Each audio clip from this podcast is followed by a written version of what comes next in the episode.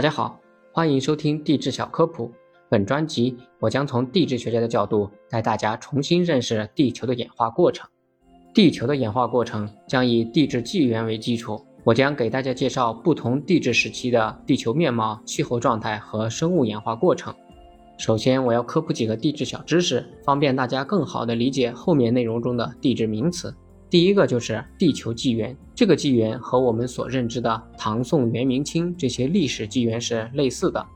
而我们在地质上用的纪元，一个是相对地质年代，叫宇界、系、统、阶，这个主要是根据地层和生物来划分地球历史的；另一个是绝对地质年代，我们用的是纣、代、纪、世、期，这个主要是根据测年方法来划分的。像这些年代名词，我们最熟悉的可能就是纪、白垩纪、侏罗纪。二零一八年的时候，有个电影叫《侏罗纪公园》，相信大家对这个都比较熟悉。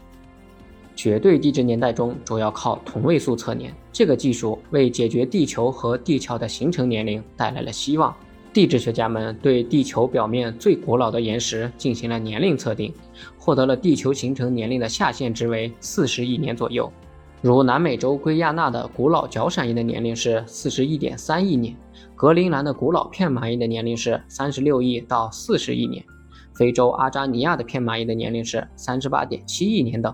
这些都说明地球的真正年龄是在四十亿年以上。其次，人们通过对地球上所发现的各种陨石的年龄测定，惊奇地发现，无论是石陨石还是铁陨石。无论它们是何时落到地球上的，它们都具有相同的年龄，大致是在四十六亿年左右。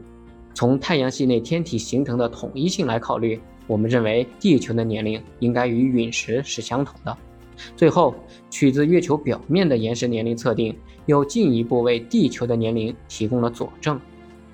月球上岩石的年龄一般为三十一亿到四十六亿年。综上所述。我们一般认为的地球形成年龄是在四十六亿年。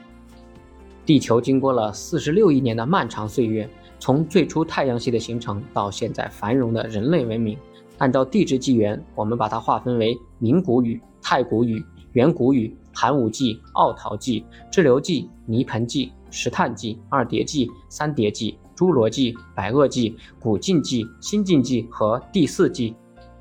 在这漫长的地质历史时间上，曾发生过太多值得我们探索的秘密。让我们以地球纪元为线索，带大家穿过地球的历史长廊，来回顾这段既壮观又神秘的地球往事。